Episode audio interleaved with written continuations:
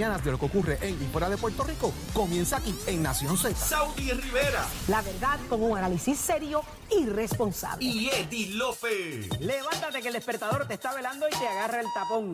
Nación Z por Z93.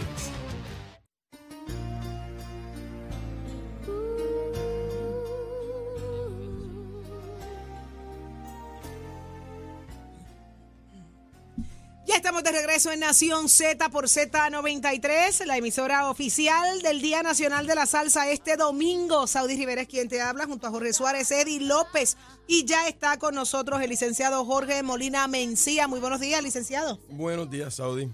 Mm, Licenciado, esta noche, eh, como característica de los buenos puertorriqueños, que nos encanta la fiesta y todos lo celebramos, eh, hoy hay party en Puerto Rico. Hoy están los juegos, todo el mundo se da la, la- la- la cervecita, el palito, y se expone a un incumplimiento de ley, conducir Bajo eh, los efectos, bajo los de efectos bebidas del alcohol. sí. ¿Qué, qué- qué implica todo esto si uno es detenido eh, por la policía?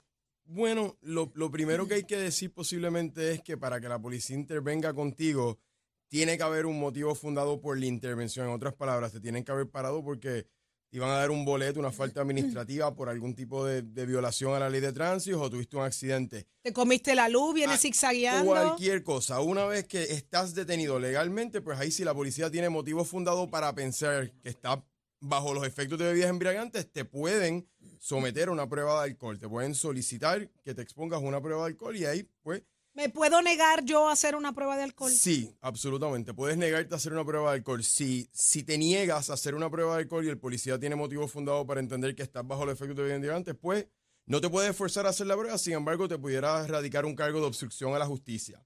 ¿Así? Sí, claro, porque si no estaría todo el mundo negándose a hacerse las pruebas de alcohol, si no tuviese ningún tipo de efectos secundarios. Eh, lo que la persona sí tiene el derecho es a escoger si se quiere someter a una prueba de aliento o una prueba de sangre. Ok. ¿ok? Pero más allá de eso, si se niega, no estoy diciendo que es 100% posible, 100% probable, pero lo más probable es que se te le radica un cargo de obstrucción a la justicia. La edad. eh, uno comienza a conducir a los 16 años. Y un joven de 16 años que esté conduciendo bajo los estados de embriaguez, ¿se mide igual que uno de 21? Bueno, no, no se mide igual, pero la razón es porque legalmente, aunque en Puerto Rico pues somos unos, unas personas que les gusta la fiesta desde temprana edad, pero legalmente no se puede beber bebidas embriagantes antes de los 18 Ah, pero usted sabe que... Por ende, de 16 a 18 no es posible. No, no se supone que Ok, estés ¿y si conduciendo. pasa? Si, si pasa, no entra dentro de la categoría de ley de, de vehículos y tránsito bajo bebidas embriagantes por ser menor de edad. Pero tampoco existe una ley para ese tipo de casos. Bueno, después de los 18, de 18 a 21, entonces sí, eh, la- sea- la- el porciento de alcohol en la sangre es el punto 02. Licenciado, vamos a entender esto un poquito. Entonces, un joven de 16, 17 años que cometa un accidente, pierda la vida XY persona, varias personas, porque este, este joven estaba bajo los efectos de alcohol, ¿cómo se procesa? Bueno, se procesan por otros delitos, en otras palabras, conducir negligentemente, conducir temerariamente, falta de falta de prudencia al conducir. El punto es que no es no es antes que todo los menores de edad no cometen delitos, cometen faltas.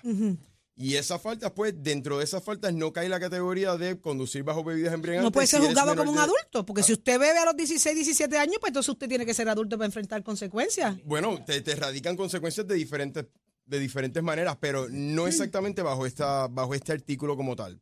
Wow. Esto es para personas que tienen la capacidad legal de conducir. Si tienes más de 21 años, pues entonces el punto 08, el por ciento mínimo o máximo se puede decir que puedes tener alcohol en la sangre para conducir legalmente. Si eres menor de 21 es el punto 02. Y si eres menor de, de 18, pues no debieras estar bebiendo. Es irreal. Es irreal. Muy irreal en este país. Eh, ¿quiénes- la- la- la- la- los delitos varían de acuerdo a- a- a la- al momento, a quién un servidor público en un vehículo oficial que esté conduciendo bajo los efectos de alcohol eh, se le penaliza diferente a un, ser- un- un ciudadano común. No, no exactamente, pero sí hay requisitos mayores. En otras palabras, si eres un ciudadano común, como dije, el 0.08% manejando un vehículo normal. Punto 08%. Un poquito de paréntesis aquí. Licenciado, ¿cuánto viene siendo un punto 08? ¿Una cerveza, dos cervezas? Eso depende, eso, eso es una pregunta más para una persona científica o un doctor, porque eso depende del peso de la persona, la capacidad, del tiempo que ha estado bebiendo. Ok, eh, pero aproximadamente yo diría que como tres cervezas. Ok. ¿ok? ok. Eh, ahora, los, los, los funcionarios públicos o personas que están conduciendo vehículos pesados no es el punto 08, es el punto 02%. ¿ok? Ajá. El mínimo, motoras, ese tipo de, de vehículos.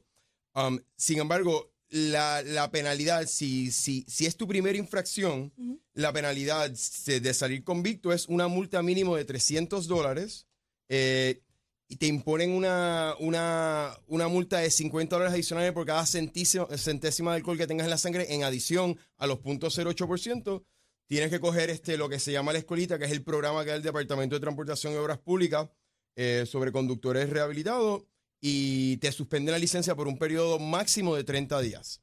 Es importante decir que durante ese periodo, si tú trabajas, pues tienes la capacidad de pedir una licencia provisional para poder ir y regresar del trabajo. Ok, esto es una detención regular, normal. Esa es la primera infracción al delito. Exacto, pero aquí no, ha- no has tenido un accidente mayor, aquí no has No, no, privado puedes, de la puedes, vida a nadie, pero ya cuando la cosa se complica, ¿cómo se, cómo se mide? Pero an- antes, antes de entrar en las segundas infracciones subsiguientes, es importante mencionar que cuando uno lo paran, le hacen esa primera intervención y le hacen esa primera infracción, no significa que no puedas tener otros cargos. Si cuando estabas bajo los efectos del alcohol chocaste, cometiste algún tipo de daño a la propiedad ajena o a una, a una vida, a un ser humano, pues entonces además de la erradicación de este cargo bajo la ley de vehículos y tránsito, que es un cargo menos grave, Ajá. te pueden imponer un sinnúmero de otros cargos graves, depende de lo que haya sucedido. Ahora le pregunto, cuando dicen menos grave, porque la gente, ah, no, eso es un menos grave. Es un menos grave. Eso, la gente dice, ah, no te preocupes, eso es menos grave.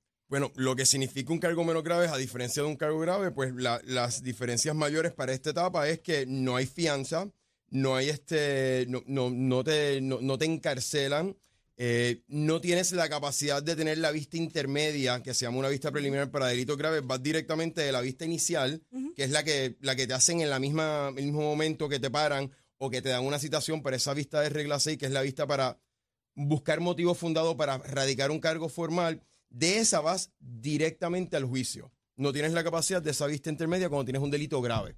Y también lo más importante es que no crea un récord criminal más allá de seis meses después de cumplir eh, la sentencia que haya sido impuesta. Para este tipo de delito, bajo la ley de tránsito, esa primera infracción este, por manejar bajo bebidas embriagantes, si se llega a un preacuerdo o si se establece una sentencia en el cual pues te suspenden la licencia, pagas la multa, vas a la escuelita, este tipo de delito no crea récord criminal. En otras palabras, después de que cumpliste, no, no tienes un récord criminal como si fuera otro delito menos grave. Pero si cometes el mismo delito dentro del periodo de reincidencia, que son cinco años, pues ahí sí se te abre el delito anterior para usarlo en esta reincidencia, en esa segunda infracción a la misma ley. Y basada en experiencia, licenciado, esta ley amerita revisión, debería ser más severa, porque yo la, la noto como, como si, como si pues uno sobrevive fácil al Pues asunto mira, y con de- lo de- delicado que es conducir así. En manera comparativa, eh, he tenido experiencia con amistades o clientes pues, que han sido acusados de, de manejar bajo los efectos del alcohol en los Estados Unidos y ciertamente allá la, la infracción es mucho más seria, el proceso es mucho más serio, mucho más caro, mucho más largo que en Puerto Rico. Así que basado en solamente esa comparación, entiendo pues que en Puerto Rico somos bastante laxos con, con eso, que no, que no es algo bueno, no lo estoy Claro diciendo de que no, manera buena, claro. pero estoy diciendo que sí, no tiene las mismas consecuencias o posibles consecuencias de otras jurisdicciones. Qué interesante, qué bueno, qué bueno que hice esa pregunta. Así que vamos a ver si esto amerita algún tipo de revisión y severidad, porque estamos viendo muchas situaciones. eh, A juzgar por las estadísticas de la Navidad, cuántas personas fueron intervenidas por, es por estar bajo los es efectos de constante. alcohol. Y, y como, y como, y a diferencia, posiblemente, mejor decir, de otros delitos, eh, pues que puedes causar daños o puedes Claro. Pues en este delito la persona normalmente no está bebiendo para causar ningún tipo de daño. Claro. Es un delito pues que es sin querer, pero los riesgos de cometer No. eh, daño físico o daño grave pues son bien, bien Claro. altos. Es la razón por que se debiera tomar serio este tipo de infracción. Definitivamente. Yo solamente pienso en el que va bien, en el que no va bebiendo, en el que salió del trabajar, en el que va de camino al trabajo, el que va de camino a su casa, injustamente es enfrentado o, o- o Que le ha pasado a todo el mundo. mucha gente le ha pasado eso. Es bien difícil que dos bojachos choquen sin conocerse. Así que, licenciado, alguien que entre en una situación como esta, ¿dónde tiene que buscar la ayuda suya como, como abogado? Mira, estamos disponibles en Molina Toro Law Office, arroba yahoo.com y el teléfono de la oficina es el 787-740-6188. Ahí está. Mire, lo importante es que usted cuando vea el jueguito esta noche se dé una o dos cervecitas y mire, si usted no se siente en condiciones, pase la llave, llame un, a un Uber, llame a un amigo, pero no se exponga ni exponga a nadie en la carretera. La ley es clara. eh, vamos a ver qué pasa esta noche. Así que, licenciado, muchas gracias. No, gracias a ustedes. Gracias Tengan por estar con día. nosotros. Y ya está listo Tato Hernández. Tato no bebe, gracias a Dios. Adelante, Tato, buenos días. Vamos arriba, vamos arriba, sí, vamos arriba, señoras y señores. Vamos a hablar del boxeo porque hay una de incertidumbre en esta próxima pelea.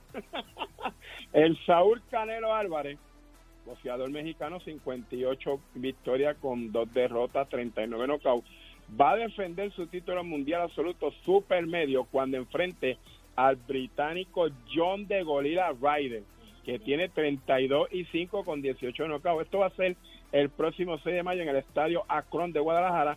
Con esto, pues el boxeador mexicano cumple su promesa de volver a pelear en su ciudad y país natal, que hace tiempo no lo ve pelear allí, hace como 12 años que él no pelea, así que ya lo está cumpliendo su promesa. Por otro lado, el puertorriqueño, óyame, y este es panita, el ex campeón mundial mosca de la Organización Mundial de Oso, Ángel Tito Acosta, estaba un tiempito inactivo por una lesión en su hombro derecho, pues mira, se dará cita el próximo 6 de abril en el Fantasy Spring Resort Casino en California para enfrentar al venezolano Angelino Huracán Córdoba que tiene 17 y 0 con 12 knockouts. Con la intención del que gane aquí tiene una oportunidad titular, así que ya usted sabe que vamos al de nosotros, salga por la puerta ancha, usted se entera aquí en Nación Z, Somos Deporte. Óigame con el pisos de Mente Escuela California, que ya estamos en el proceso de matrícula para nuestras clases que comienzan en mayo, 787-238-9494, el numerito a llamar.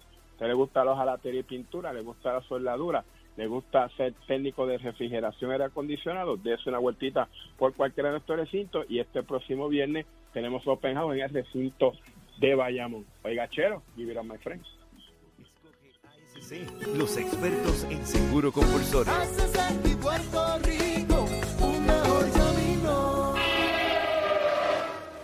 Buenos días, Puerto Rico. Soy Manuel Pacheco Rivera con la información sobre el tránsito. A esta hora de la mañana ya se está formando el tapón en la mayoría de las vías principales de la zona metro, como la autopista José de Diego, entre Vega Alta y Dorado, y entre Toa Baja y Bayamón, y más adelante entre Puerto Nuevo y Atorrey. Igualmente la carretera número 2 en el cruce de la Virgencita y en Candelaria, en Toa Baja, y más adelante en Santa Rosa y en Caparra. Además, la PR5, la 164 y la 167 desde Naranjito, así como algunos tramos de la PR5, la 167 y la 199 en Bayamón. Además, la avenida Lomas Verdes entre la American Military Academy y la avenida Santa Ana, la 165 entre Cataño y Guaynabo en la intersección con la PR22, así como el expreso Valdoriotti de Castro desde la confluencia con la ruta 66 hasta el área del aeropuerto y más adelante cerca de la entrada al túnel Minillas en Santurce.